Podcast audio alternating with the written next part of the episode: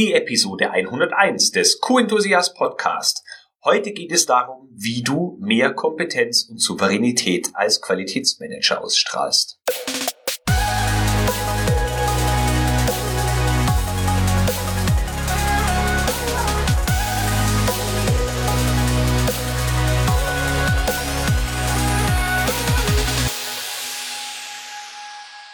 Ein enthusiastisches Hallo und willkommen zur 101. Episode, der ersten Episode in Staffel 3 des Q-Enthusiast Podcast. Ich freue mich sehr, dass du auch heute wieder mit dabei bist. Kennst du das? Zwischen manchen Serien muss man, wenn eine Staffel zu Ende ist, ein paar Wochen oder sogar Monate warten, während die neue Staffel sich noch im ja, Dreh befindet, bis du dann die neue Staffel konsumieren kannst. Das ist beim Q-Enthusiast Podcast nicht so. Wir machen direkt weiter heute mit Nummer 101. Es geht darum, wie du mehr Kompetenz und Souveränität ausstrahlst. Der Grund, warum ich diese Episode heute aufnehme, ist die Aktion, die ich letzte Woche gestartet habe, nämlich, dass du mir deine drängendste Frage oder Herausforderung im Qualitätsmanagement stellen darfst und ich mache daraus ein Online-Programm. Und immer und immer wieder kommt die Frage, wie kriege ich es hin, dass Mitarbeiter die Vorgaben umsetzen, die Dokumentation befolgen und das tun, was wir als Qualitätsmanagerinnen von ihnen erwarten. Und ja, im Prinzip gebe ich heute schon einen kleinen Vorgeschmack darauf. Mir ist übrigens beim Schneiden dieser Episoden eingefallen, dass ich unglaublich oft im Prinzip sage oder prinzipiell. Das tut mir leid. Immer dann, wenn es passt, schneide ich das auch raus. Aber da muss ich mich selber disziplinieren, dass ich das nicht mehr ganz so oft sage. Ich hoffe, du hast noch nicht angefangen, dir Strichlisten zu machen. Ja, zurück zum Thema äh, Kompetenz und Souveränität. Ich glaube, wenn man sehr oft die gleichen Wörter benutzt, dann ist das auch nicht unbedingt ein Zeichen großer Kompetenz oder nimmt einem zumindest ein bisschen was weg. Ja, es gibt noch einen zweiten Grund, warum ich diese Episode aufnehme, beziehungsweise möchte ich mit dir ein Erlebnis teilen, äh, ja, über das ich recht selten spreche, äh, weil es mir wirklich unangenehm ist. Aber mit dir, denn wir sind ja unter uns, kann ich das teilen. Es hat nämlich etwas damit zu tun, wie ich fast äh, meine interne Bewerbung in die Revision zur, äh, der, zur internen Revision bei der Firma Müller in Luxemburg versemmelt hätte. Und zwar indem ich einen Part der Kompetenz, die ich dir nachher vorstellen möchte, total vergeigt habe und missachtet habe ja, interne Bewerbung. Ähm, ich hatte ja letzte Woche ein bisschen was zu meinem Werdegang im Qualitätswesen erzählt und ein Bestandteil dessen war, dass ich äh, 2012 mich intern eben für diese Stelle als Internal Audit Manager äh, beworben habe und äh, damals wusste ich überhaupt nicht, was Internal Audit bedeutet. War letztendlich interne Revision, aber ich dachte mir Audit und Qualitätsmanagement, das klingt irgendwie ähnlich, bewirbst du dich mal. Und es gab zwei interne ja, Gespräche, wo der äh, Revisionsleiter an dem damaligen Standort, wo ich auch gearbeitet habe, kurz äh, zu Besuch war. Und wir haben uns dann so äh, ja, informell mal unterhalten, ob das Ganze zusammenpassen kann. Und äh, es begab sich dann eben so, dass ich zum offiziellen Vorstellungsgespräch mit diesem Revisionsleiter und dem Beirat, also dem Chef des Revisionsleiters, äh, nach Luxemburg eingeladen worden bin. Und das sollte quasi meine offizielle Vorstellung sein. Äh, noch quasi im Bewerbungsverfahren, aber im Prinzip hatten sich alle schon darauf eingestellt. Da war es wieder, im Prinzip. aber es hatten sich eigentlich alle schon darauf eingestellt, dass ich genommen werde. Ähm, ja, ich habe mich äh, aus meiner Sicht super darauf vorbereitet, bin zwei Tage vorher nach Luxemburg gereist, bin mit dem Auto gekommen und ähm, war im Best Western Hotel in Luxemburg und habe mir schon mal zwei Tage vorher die Stadt angeschaut, denn ich musste dann auch nach Luxemburg ähm, quasi einbürgern, wenn man so will. Ich bin dann ähm, dort zwei Jahre auch ansässig gewesen und wollte natürlich sehen, wie sieht die Stadt so aus, wie ist so das Flair? Und ich war damals schon total beeindruckt äh, vom Geschäftsviertel Kirchberg, äh, wo auch die Firma Müller dann ihren Hauptsitz hat. Ja, wie international es dazu geht. Da ist auch die, da sind einige Gremien der Europäischen Union ansässig und es sind sehr viele Menschen, die sehr viele unterschiedliche Sprachen sprechen und das hat mir schon vom ersten Tag an gefallen. Ja, es rückte der Tag des Vorstellungsgesprächs immer näher. Ich war auch pünktlich dort. Ich habe mir gedacht, gut, äh, ist ein internes Gespräch, aber trotzdem, man will ja was hermachen, dem Revisionsleiter und dem Beirat gegenüber. Ich muss gestehen, ich habe damals noch überhaupt gar nicht gewusst, was ein Beirat so ist und welche Stellung im Unternehmen der hat. Ähm, ja, was habe ich gemacht? Ich habe mir dann eine, eine, ordentliche Jeans vorher gekauft, eine neue, und habe mir ein Sakko zugelegt und ein schönes Hemd und äh, habe mich so gut gekleidet gefühlt. Bin dann ähm, dort äh, zur Firma gefahren, habe mich in die Tiefgarage gestellt, habe vorher schon gesagt bekommen, wo ich mich hinstellen darf und habe dann den Aufzug betätigt und bin in den dritten Stock gefahren. Dort angekommen bin ich auch von der Sekretärin begrüßt worden und der Revisionsleiter hat mich da noch kurz auf dem Flur gleich gesehen, wiedererkannt und äh, die ersten Worte, die er an mich gerichtet hat, waren, Herr Frankel, wie sehen Sie denn aus? Und ich habe mir natürlich gleich gedacht, äh, ja, was ist denn da los? Habe ich irgendwie was im Gesicht oder passen meine Haare nicht oder so? Und äh, es wurde dann aber relativ schnell aufgeklärt, was das Problem ist.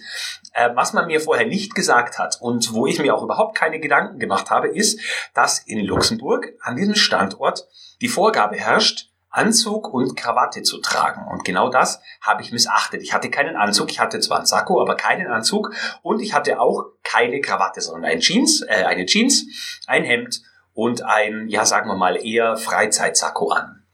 Und das hat natürlich überhaupt nicht gepasst und hätte zumindest aus Sicht des Revisionsleiters dazu führen können, dass man mir nicht erlaubt, die Stelle als äh, interner Revisor anzutreten. Was haben wir also gemacht? Die Kollegen, ich war völlig überfordert, fremdes Land, fremde Stadt, überhaupt nicht gewusst, wie mir geschieht. Mir war es mega peinlich äh, und die Kolleginnen und Kollegen haben sich Gedanken gemacht, was können sie tun, um mir zu helfen? Und äh, es gab dann einen Kollegen, den Christoph, der hat, äh, wenn du das hören solltest, äh, vielen Dank äh, im Nachhinein nochmal dafür, dass du mir damals geholfen hast. Der Christoph hat eine ähnliche Klamottengröße wie ich und hat mir dann freundlicherweise meinen Anzug, seinen Anzug geliehen seinen Anzug geliehen und ich hatte diesen Anzug dann angezogen, war noch rechtzeitig dran, bevor dann der Beirat tatsächlich zum Gespräch kam und dann kam die zweite Sache, die nicht gepasst hat. Das war die Krawatte. Ich hatte natürlich keine Krawatte dabei. Auch die hat mir der Kollege freundlicherweise geliehen. Und ich stand da in der Klokabine, hatte meinen Anzug an und dachte mir, Mist, verdammte Hacke, du weißt nicht, wie man eine Krawatte bindet. Nicht genug, dass ich mir den Anzug leihen musste. Ich musste dann auch noch sagen, äh, ich weiß auch nicht, wie man sich die Krawatte bindet. Kannst du mir dabei bitte helfen? Auch dabei half mir der Kollege natürlich sehr, äh, hilfsbereit und bereitwillig, aber der muss natürlich auch schmunzeln, wie man nur so blauäugig zu so einem Vorstellungsgespräch in der Firmenzentrale kommen kann. Und ja, dann war ich äh, auf jeden Fall standesgemäß gekleidet, fühlte mich aber absolut unwohl. Nicht, weil es der Anzug eines Kollegen war oder überhaupt ein Anzug war und ich nicht gewöhnt war, äh, sowas zu tragen, sondern weil es einfach unglaublich peinlich war, dass man so deplatziert oder dass man von Menschen so ähm, ja, darauf hingewiesen wird, wie unglaublich schlecht man sich gekleidet hat oder vorbereitet hat auf dieses Gespräch. Ich hatte noch ungefähr zwei Stunden Zeit, mich so ein bisschen zu beruhigen und das Gespräch verlief dann auch wunderbar. Äh, ich habe dann auch gesehen, dass dieser Beirat eine unglaublich schreckliche Krawatte anhatte. Ich glaube, auf der Krawatte waren Fische und so Wasser oder Luftblasen. Also wenn man im Aquarium so Luftblasen hochsprudeln sieht, so sah das auf der Krawatte aus und die war auch unglaublich schlecht gebunden. Also ich habe mir da überhaupt keine Gedanken darüber machen brauchen, dass ich, nachdem ich von den Kollegen ausgestattet worden bin, deplatziert wirkte. Also das ist alles so relativ zu sehen, aber in Anführungsstrichen der Wille hätte zählen müssen und ich war einfach schlecht vorbereitet, muss man sagen. So, äh, kurze Geschichte. Ähm, wir sind jetzt auch schon bei neun Minuten. Ähm, jetzt geht es natürlich noch darum, was möchte ich dir in dieser Episode mitgeben. Ich teile mit dir jetzt sieben Punkte, die dir dabei helfen können, mehr Kompetenz und Souveränität im Job als Qualitätsmanager, Qualitätsmanagerin auszustrahlen. Und natürlich möchte ich nicht verheimlichen, wofür ist es wichtig, nämlich nicht nur in Vorstellungsgesprächen, sondern, und jetzt schließt sich der Kreis wahrscheinlich zu dem äh, Punkt, den ich vorhin genannt habe, die Frage, die immer wieder kommt, wie kriege ich andere Menschen dazu, dass sie das tun, was ich von ihnen erwarte? Und ein Bestandteil davon ist, Du musst Kompetenz und Souveränität ausstrahlen in dem, was du von anderen Menschen möchtest, in deiner Kommunikation. Warum? Weil du dadurch Vertrauen aufbauen kannst. Die Leute können dem, was du von ihnen möchtest, dann mehr vertrauen, weil sie aus der Vergangenheit und aus deinem Verhalten und den sieben Punkten insgesamt, die ich nachher mit dir teilen möchte, äh, schließen, dass du das gut meinst mit ihnen, dass du das Richtige für die Firma möchtest. Und äh, ich würde sagen, fangen wir mal direkt an mit den sieben Punkten. Punkt eins und da bin ich jetzt lang und breit drauf eingegangen, ist der optische Eindruck. Wenn du nicht schon ein riesengroßes Standing innerhalb der Firma oder innerhalb der Branche hast, dann solltest du wirklich darauf achten, einen guten optischen Eindruck zu hinterlassen, denn während der ersten Sekunden, und die seien ja angeblich, oder Millisekunden, angeblich entscheidend dafür, dass sich der erste Eindruck bilden kann, äh, hören wir unser Gegenüber normalerweise nicht, außer du hörst den Podcast und hast sonst keinen Eindruck von einer Person, sondern wir sehen die Person erstmal. Wie ist so die Körpersprache? Wie ist die äh, Kleidung? Wie ist die Person geschminkt oder nicht, frisiert und so weiter? Wirkt sie entspannt oder nicht entspannt? Der optische Eindruck ist immens wichtig und sollte immer auf die Gelegenheit angepasst sein. Also wenn du dich in einer Gruppe bewegst von Leuten, die Anzug und Krawatte tragen, das Beispiel hatten wir jetzt ja eben, äh, solltest du dich ähnlich kleiden. Wenn du allerdings in äh, Gesellschaft von Menschen bist, die keinen Anzug und keine Krawatte tragen, dann kann der optische Eindruck, äh, dann musst du den entsprechend anpassen, aber es sollte natürlich trotzdem sauber und ordentlich aussehen. Aspekt Nummer zwei ist der verbale Eindruck. Und zwar, welche Wörter benutzt du? Sprichst du laut oder leise oder sprichst du schnell beziehungsweise langsam. Und leider ist es aus meiner Sicht hier nicht möglich, dass man äh, genau eine allgemeingültige Regel aufstellt. Es muss einfach A in den Kontext, B zu deiner Umgebung und C zu dir passen. Also wenn du dich in diesem Zusammenhang einfach anders verhältst, dass die Leute es vielleicht sonst von dir gewöhnt sind, dann kann das schon einen negativen oder, wenn du das bewusst steuerst, auch positiven Eindruck haben. Also äh, jetzt oft gehört in den letzten Wochen, seit das Coronavirus uns in Atem hält, äh, Ansprachen der Kanzlerin Merkel. Und man hört bei ihr, finde ich unglaublich gut, an welchen Stellen sie sich zum Beispiel für ihre Verhältnisse ja fast schon aufregt, sie emotional wird oder Trauer ausstrahlt äh, da kann sie Botschaften vermitteln. Äh, und da merkt man eben, also in diesem äh, verbalen Eindruck, da merkt man, die Gefühlsregung. Und so kannst du dir auch überlegen, in welcher Situation du wie wirken möchtest. Also zum Beispiel, wenn du sonst immer so der Ruhige bist oder die Ruhige bist und du bist angespannt und deine ähm, Stimme geht nach oben und du sprichst schneller als sonst, dann kann das wenig vertrauenswirkend auf dein Gegenüber, äh, die Leute, die dir zuhören, wirken. Oder wenn du zum Beispiel, wenn die Leute merken, du sprichst jetzt mit ihnen, möchtest, dass sie was umsetzen und es ist nur, weil äh, du Angst vor einem Auditor oder vor einem Kunden hast und setzt im Prinzip nur das um, hinter dem du selber nicht stehst, dann merkt man das. Also wenn du deine äh, Art und Weise zu sprechen veränderst, sollte das bewusst sein. Zum Thema Wörter, welche Wörter du verwendest, da kannst du dich auch immer daran orientieren, welches Vokabular die Menschen benutzen, zu denen du sprichst. Also wenn du äh, zum Beispiel einen Vortrag vorbereitest, eine Präsentation und du nutzt dieselben Folien und selben Wörter für die Vorstandsetage, wie du für die Mitarbeiter an der Basis nutzen würdest, dann kann es sein, dass du nicht verstanden wirst oder die Wahrscheinlichkeit ist relativ hoch. Aspekt Nummer drei ist die Vorbereitung. Da fallen mir zwei Dinge ein oder sind mir in der Vorbereitung zwei Dinge eingefallen. Das erste ist, kenne das Thema und das zweite ist, kenne die Schwächen. Und wenn die Überschrift lautet, dass du Kompetenz und Souveränität ausstrahlen sollst, dann ist beides wichtig. Du sollst dich in den Themen gut auskennen, aber auch wissen, wo du dich vielleicht nicht auskennst und wo du Schwächen hast. Denn ich finde, jetzt äh, Beispiel ist äh, das Szenario Audit. Du äh, sitzt einem Auditor oder einer Auditorin gegenüber, vor der du großen Respekt hast, vielleicht sogar Angst. Ähm, und sie stellt dir eine Frage und du kennst dich in dem Thema zwar super gut aus, du weißt aber an diesem und jenen Punkt gibt es noch eine Schwäche und du beginnst nicht damit zu glänzen mit den Dingen, die du kennst, sondern äh, du fängst vielleicht sogar schon in deiner Ansprache mit dem an, was du nicht gut kannst. Habe ich schon öfters erlebt äh, in einer Firma, für die ich vorher äh, ja gearbeitet habe. Da war eine Person, die für Audits zuständig war, immer äußerst unsicher, obwohl sie große Teile ihrer Arbeit glänzend beherrscht hat und sie hat oft sogar, wenn ein, Audit, ein Auditor eine Frage Frage gestellt hat, damit angefangen, ja, hier und da haben wir noch unsere Schwächen, bla bla bla, aber, und das ist natürlich ein deutlich schlechterer Einstieg, als wenn man erstmal mit den Punkten startet und deutlich längere Zeit in Anspruch nimmt, mit dem, was man gut kann und worin man gut ist und äh, wo man sich sicher fühlt. Dann ist das gleich ein ganz anderer Standpunkt und eine ganz andere Ausstrahlung, Souveränität äh, anderen Menschen gegenüber ähm, ja, wenn man mit den positiven Punkten anfängt, als wenn man mit dem anfängt, wo man Schwächen hat. Natürlich muss man die Schwächen nicht unter den Teppich kehren. Man kann auch, wenn man etwas wirklich nicht weiß, sagen, dass man es nicht weiß, aber dann sollte man auch wissen, wo kann ich nachschauen, um mir die Kompetenz oder das Wissen schnellstmöglich anzueignen. Also Vorbereitung sowohl was das Thema insgesamt betrifft, als auch was Schwächen in den Themen betrifft, ist äußerst wichtig. Ich kenne nur wenige Menschen, die von einem Thema äh, oder die in einem Thema wirklich kompetent wirken können, äh, von dem sie überhaupt gar keinen blassen Schimmer haben. Und das Risiko ist immer da, dass sie entlarvt werden, wenn man ihnen eine Gegenfrage stellt. Ich finde so der Klassiker ist immer, wenn Menschen sich über Wein unterhalten.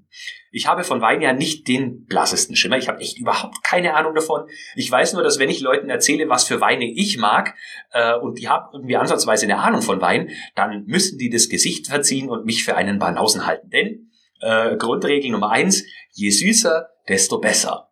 Kannst du da jetzt gerne deine eigene Meinung drüber bilden. Kommen wir zum Aspekt Nummer vier. Das ist die Leichtigkeit. Ich versuche ja immer in meinen Podcasts äh, eine gewisse Leichtigkeit auszustrahlen, das Thema, auch wenn ich mit Mitarbeitern spreche, das Thema möglichst leicht gängig zu machen, einfach erscheinen zu lassen, nicht die Komplexität auszupacken und so zu tun, als wäre alles so unglaublich äh, ja Professorenniveau und äh, nur ich kann das verstehen und ansonsten niemand. Äh, Leichtigkeit bedeutet für mich mein Job macht mir Spaß, egal auch wenn es schwierige Phasen sind, ich kriege das hin. Diese Ausstrahlung meine ich mit Leichtigkeit.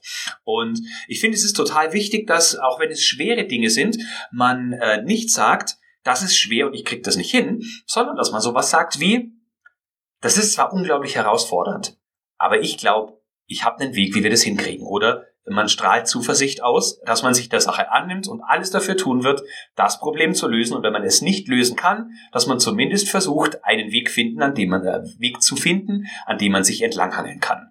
Also niemals mit Jammern anfangen, zu sagen, dass das doch alles schwierig ist und man nicht weiß, wie man anfangen soll, sondern immer Zuversicht ausstrahlen, ähm, und natürlich an den Punkten, wo man wirklich nicht weiter weiß, das auch gerade heraus sagen. Aber viele Menschen fangen halt erstmal an zu jammern zu sagen, ja, und was soll ich noch alles machen, wie soll das denn gehen und, und, und. Also, je mehr Leichtigkeit du ausstrahlst, umso mehr Kompetenz und Souveränität kannst du ausstrahlen und äh, trauen andere Menschen und andere Menschen trauen dir dann automatisch mehr zu. Aspekt Nummer fünf, den muss ich vielleicht etwas herleiten, ist die Anamnese. Ich habe da mal eine schöne Geschichte gehört. Ich weiß gar nicht, ob die erfunden war oder auf Tatsachen beruht.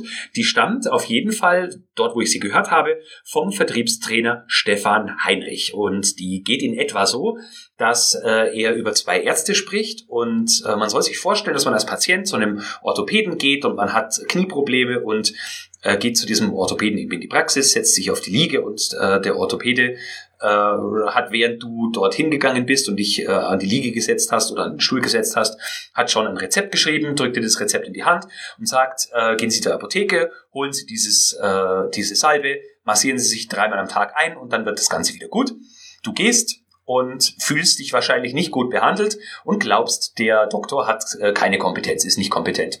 Und im zweiten Beispiel geht man wieder zu diesem Arzt und ähm, also zu einem anderen Arzt und setzt sich eben dort auf den Behandlungsstuhl oder die Liege. Und dieser Arzt macht erstmal ein paar Tests, stellt einem Fragen, äh, tut es weh, wenn ich hier drücke, wenn ich dort ziehe, wenn ich dort äh, den Hebel ansetze, äh, nimmt ein Hämmerchen, haut ein bisschen, versucht es mit den Reflexen, braucht deutlich länger äh, schreibt am Schluss aber dasselbe Rezept auf und gibt dieselbe Anweisung, in die Apotheke gehen, Salbe holen, dreimal am Tag das Knie einschmieren und dann wird es besser. Und er stellte dann die Frage, bei welchem von diesen Ärzten man sich wohl besser aufgehoben fühlt oder von wem man sich besser behandelt fühlt mit demselben Ergebnis und derselben ähm, ja, Art der Behandlung hinterher. Ähm, und klar, irgendwie äh, kommt man schon relativ schnell auf den Gedanken, dass der, der einen intensiver untersucht und vermeintlich die bessere Art der Anamnese äh, betreibt, äh, also die, die, wie Symptome er sich beschreiben lässt und was er alles so tut, ähm, ja, dass man daraus einen Rückschluss auf die Kompetenz zieht. Und in etwa so kannst du das auch bei deiner Arbeit machen. Also wenn du eine Frage von jemandem gestellt bekommst, ich hatte zum Beispiel von einem Kunden schon mal die Frage gestellt bekommen nach einer bestimmten Art der Beratungsleistung und wenn man dann erstmal Rückfragen stellt, äh, und versucht zu verstehen, was denn dieser Mensch exakt braucht, also welches Problem er oder sie lösen möchte, dann kann man viel kompetenter sagen, welche Art und Weise der Behandlung oder welche Methodik, welche Lösung die passende für diesen Menschen ist. Und wenn du das tust, dann fühlen sich die Menschen bei dir automatisch besser aufgehoben, als wenn du nur einsilbige Anweisungen zurückgibst, ohne zu erklären, wie du denn zu deinen Ergebnissen kommst äh, und ohne genau verstanden zu haben, welches Problem eigentlich zu lösen ist. Ich hoffe, das war mit dieser Geschichte, die nicht von mir stammt, äh, halbwegs verständlich. Falls nicht, schreib mir da gerne, wenn ich das noch etwas anders beschreiben soll. Kommen wir schon zum vorletzten Aspekt, und zwar zu den Handlungen. Äh, Stichwort Zuverlässigkeit. Was ich äußerst wichtig finde, damit Menschen äh, Kompetenz und Souveränität damit Menschen Kompetenz ausstrahlen und souverän wirken, äh, ist, dass sie so handeln, wie sie reden und dass sie so reden, wie sie handeln. Gibt so diesen äh, englischen Begriff Walk Your Talk. Also das äh, ganz wichtig ist, das, was du sagst, musst du auch tun. Also wenn du Versprechungen machst, dass du Daten lieferst, dann sollte es auch mit größter Wahrscheinlichkeit zutreffend sein. Die Leute sollen sich darauf verlassen können. Und, äh, und andersrum genauso, wenn du bestimmte Dinge sagst, aber machst dann was anderes, oder du sagst erst etwas und sagst dann etwas, was nicht zu deiner Handlung passt, dann wirkt das nicht kompetent, es wirkt nicht souverän, im Gegenteil, es wirkt sprunghaft, unberechenbar und es erreicht genau das Gegenteil, nicht, dass du Vertrauen aufbaust, sondern im Gegenteil, dass Vertrauen zerstört werden kann, wenn es vorher denn überhaupt aufgebaut wurde. Also achte auf deine Handlungen. Achte auch auf die Kongruenz, also in ähnlichen Sachverhalten solltest du auch gleich oder ähnlich handeln und wenn du nicht gleich handeln kannst, solltest du erklären können, warum du jetzt anders handelst, anders handelst als beim letzten Mal. Aspekt Nummer sieben ist die Ausstrahlung. Und damit meine ich das Gesamtpaket. Man könnte es auch als Authentizität bezeichnen, aber diesen Begriff mag ich nicht so gern, denn äh, er ist ein Stück weit abgegriffen und der ist manchmal auch missverständlich. Was ich mit Ausstrahlung meine, ist ähm, das, was du sagst und tust und wie du es sagst und tust und wie du vor die Menschen trittst und mit ihnen kommunizierst, das muss einfach aus einem Guss sein. Man muss dich selber darin wiedererkennen können. Äh, es muss einfach echt sein, aus dir selber herauskommen. Du musst dahinter stehen können und die Leute, äh, die werden das spüren. Und darum geht's ja letzten Endes. Die Leute sollen das tun, was du von ihnen erwartest. Und es geht nur, wenn sie dir vertrauen. Natürlich geht es ein Stück weit auch, wenn Sie keine andere Option haben, man Sie also vor vollendete Tatsachen stellt, aber das ist kein guter Führungsstil. Und letztendlich ist auch das, was wir machen, Führung, selbst wenn wir diesen Personen nicht vorgesetzt sind. Ja, das waren meine sieben Impulse. Ich sag die noch mal kurz im Schnelldurchlauf. Impuls eins: der optische Eindruck, siehe Bewerbungsgespräch in Jeans. Impuls zwei ist die, der verbale Eindruck, also welche Wörter nutzt du, wie laut oder leise sprichst du, wie schnell oder langsam sprichst du? Und ist das anders, als es die Leute sonst von dir gewöhnt sind. Impuls drei die Vorbereitung, und zwar, dass du das Thema kennst und im Thema auch die Schwachpunkte oder Schwachstellen kennst, bei denen du nicht sattelfest bist. Impuls Nummer vier die Leichtigkeit, es sollte zu spüren sein, dass du für ein Thema brennst, denn wenn du dieses Thema dann Leuten äh, mitteilst oder äh, ja von den Leuten dann möchtest, dass sie dir folgen, folgen sie dir wesentlich eher, wenn du mit Begeisterung dabei bist und in ihnen eine kleine Flamme entzünden kannst. Impuls Nummer 5, die Anamnese. Wie gehst du vor, um das Problem zu verstehen? Impuls Nummer 6, die Handlung, Zuverlässigkeit. Das, was du sagst, sollte mit dem zusammenpassen, was du tust und umgekehrt. Und der Impuls Nummer sieben, die Ausstrahlung oder Authentizität. Also es sollte äh, einfach echt wirken, was du tust und zu dir und dem passen, was du sonst tust. So, ich hoffe, diese sieben Impulse sind interessant für dich. Möglicherweise sind nicht alle zutreffend in jeder Situation, in der du dich befindest, aber ich bin der Meinung, das ist ein Punkt oder ein Aspekt, der dir dabei helfen kann, von Menschen als kompetenter und souveräner wahrgenommen zu werden und es erhöht die Wahrscheinlichkeit, dass diese Menschen dir folgen. Ich möchte in dieser Woche nochmal mein Angebot erneuern, dass du mir deine wichtigste Frage oder deine drängendste Herausforderung im Qualitätsmanagement stellen darfst unter www.q-enthusiast.de. Dort findest du auch die Möglichkeit, wie du dich zur kostenfreien Beta-Gruppe des Online-Programms für Qualitätsmanagement anmelden kannst. Die ganze Aktion läuft noch bis zum 5. April. Dann sammle ich alle Fragen und werde mit der Erstellung des Online-Programms beginnen. Nutze diese Chance, denn sie wird, zumindest gratis in dieser Beta-Form, nicht wiederkommen. Auch wenn dich dieses Thema nicht interessiert, freue ich mich, wenn du in Episode 102 wieder einschaltest. Das Thema dann wird mein schwärzester Tag im Qualitätsmanagement sein. Sei gespannt, was es damit auf sich hat. Bleib gesund, ich wünsche dir eine angenehme Woche, enthusiastische Grüße und denke immer daran, Qualität braucht kluge Köpfe. So wie dich.